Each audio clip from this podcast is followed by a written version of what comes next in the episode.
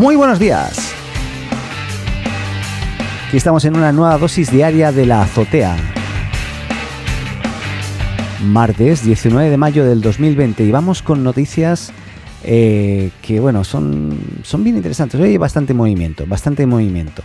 Eh, partimos con una pregunta. ¿A que no sabes quién es Kevin Mayer? A ver, un, dos, no, no, ¿a que no? Pues bien, era hasta hace muy poquito el, máximo responsable de streaming de Disney o Disney Plus, que por cierto le está yendo muy bien en su lanzamiento de hace pocos meses, pero acaba de dejar Disney para irse a que no saben dónde. ¿A que no saben? Ya. Eh, sí, se va a TikTok. Increíble, ¿verdad? Increíble. Se va a TikTok, pero no solamente se va a TikTok, sino es que además, como CEO de TikTok, eh, sino es que además va a tomar el puesto de director de operaciones de ByteDance, que es la compañía china dueña de TikTok. Por lo tanto, me imagino que este señor se nos va a China, me imagino. Eh, y bueno, va a estar dándole una vuelta de tuerca para ver cómo eh, hacer crecer todavía más a, esta plataforma, a esta red social, que tanto éxito está teniendo últimamente eh, con, el tema de la pandemia.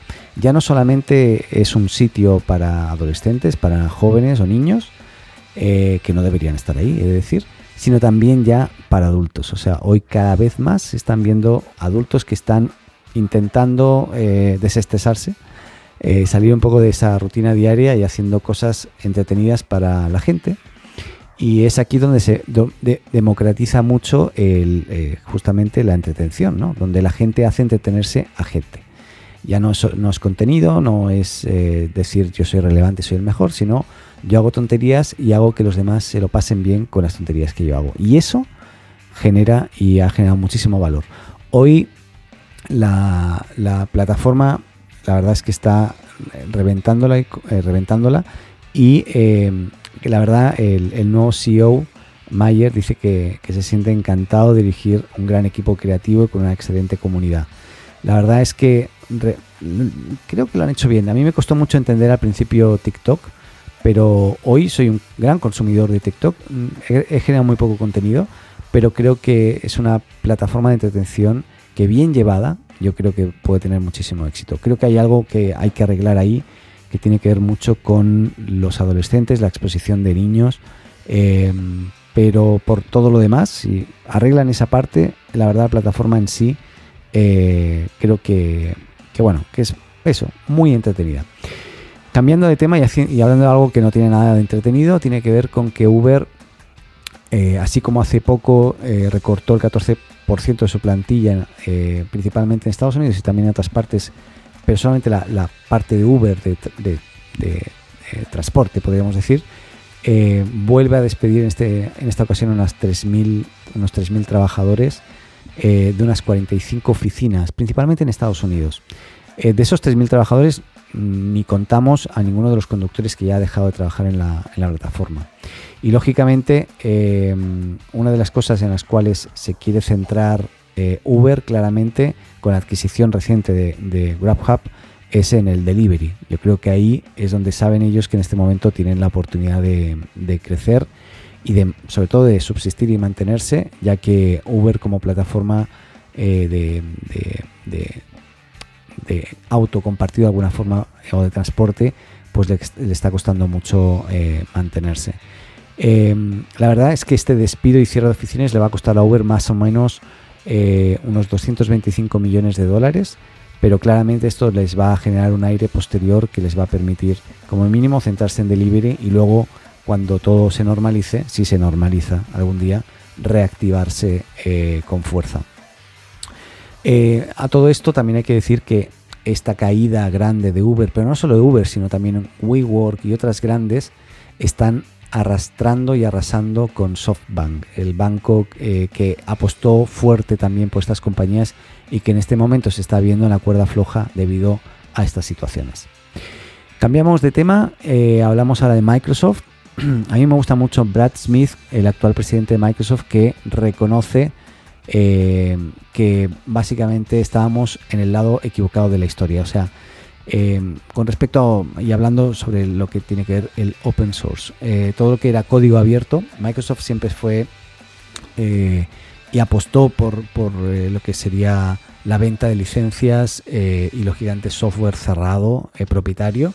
Eh, por el contrario, última, en los últimos años con Satya Nadella, el, director actual ejecutivo de Microsoft, ha habido un cambio gigantesco y este, esta vuelta de, 180 grados ha permitido a la compañía no, solamente reencantar a muchas, muchos desarrolladores, muchas empresas que estaban que, que se manejaban con, código abierto, sino que hoy ya los tienen de aliados, ¿no? Eh, y, básicamente les está permitiendo también eh, crecer, crecer mucho. Em, la verdad, también con la compra de, GitHub hace, hace unos, unos pocos años, o sea, en el 2018 básicamente, em, y bueno, que, están viendo también de, de, generar una alianza entre Canonical para eh, llevar Ubuntu a Windows 10 hay una serie de movimientos que están dejando entrever realmente eh, este, este nuevo relacionamiento y la apuesta de la compañía por ser más abiertos y, permitir em, que la gente pueda participar también, ¿no? Los desarrolladores puedan participar en, generar contenido y generar, más que contenido, perdón, herramientas que agreguen verdadero valor, ¿no? Y cambiando de tema, vamos a hablar de Zoom, porque hoy Zoom ya vale más en bolsa que las siete aerolíneas más grandes del mundo. La verdad es impresionante esta empresa que ha pasado de 10 millones de sesiones a tener 300 millones en apenas cuatro meses de sesiones de usuarios eh, accediendo a, videoconferencias.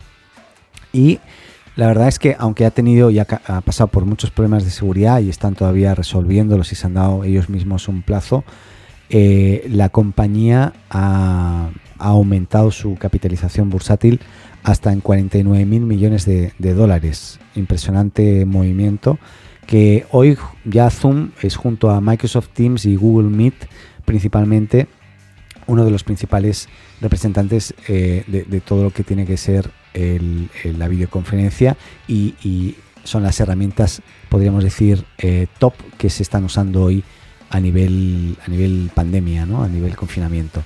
Em, para que se hagan una idea, eh, Zoom ha crecido un 129% en bolsa, mientras aerolíneas que, ya se han visto reducirse hasta en un 48% como Lufthansa o, un 73% como United, Airlines en este caso. La verdad, eh, bueno, mucho por, aprender aquí también y, muchas mejoras que tiene que hacer todavía Zoom, pero impresionante cómo, cómo ha crecido gracias al valor que agrega de cara a los usuarios. Y terminamos, terminamos eh, con un joven, un joven que se llama Abby Schiffman, eh, un adolescente de tiene solamente 17 años, ¿no? Y, está rechazando ofertas de hasta 8 millones de dólares o incluso más, o ofertas de trabajo en empresas muy importantes, básicamente porque creó una plataforma que permite mantener informados y eh, agregar información estadística sobre el COVID-19. Em, la verdad, si algo hemos aprendido durante esta pandemia es estar atentos a, cifras y, el número de contagios, etcétera. Y una de las cosas que ha hecho muy bien este joven, eh, Avi, es precisamente generar una herramienta que transparente y unifique toda esa información. Eh, y hoy ya tiene más de 30 o sea, ha tenido más de 700 millones de visitas este sitio, para que se hagan una idea. Y, por ese tráfico eh, mm, le han llegado a ofrecer eso. Él podía haber ganado ya solamente con publicidad más de 30 millones de dólares si hubiese puesto eh, publicidad ahí. Pero no quiso. La verdad es un chico muy humilde. Tú lo ves que le gustan los juegos. Eh, también tiene aparentemente, no sé si su podcast, pero parece ser que también es aficionado al tema. Así que, bueno, felicitaciones por este tipo de iniciativas porque son las que realmente eh, hay que sacarse el sombrero y hay que decir chapó. Si tú sabes de algo mucho y, lo ejecutas con excelencia, finalmente obtienes estos resultados. Y hoy sin duda este joven no va a pasar, no va a pasar desapercibido ante muchas empresas que seguramente en un futuro ya lo van a estar eh, siguiendo. El sitio, básicamente para que sepan, se llama N, igualmente el sitio tiene un nombre malísimo, pero mucha gente eh, lo ha estado viendo que para que se hagan una idea, tiene como 30 millones de visitas al día para ese nivel. Y para el sitio se llama NCOV, o sea, NCOV o NCOV 2019.live. De NCOV 2019.live. Eh, y básicamente ahí hay información muy bien organizada, actualizada y algunas en tiempo real, otras no, pero que se mantienen actualizadas y creo que la ha ido muy muy bien. La verdad, eh, bueno, eh, eso ha sido todo. Eh, ha sido muy interesante. Me dio un ataque de tos entre medias, así que casi me hago. Lo tuve que cortar. Así que este podcast está editado no así como todos los anteriores. Bien, les mando un fuerte codazo, por no decir abrazo, porque no puedo. Y no se puede dar abrazos ya. Y, nada, mañana más, mañana más dosis diaria en la azotea.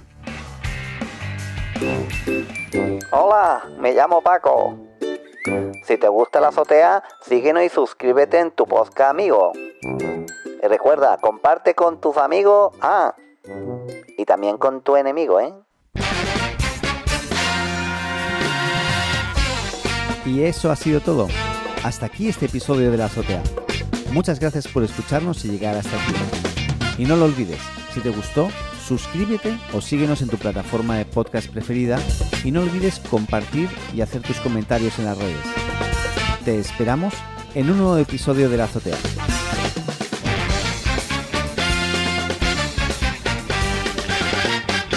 Adeu.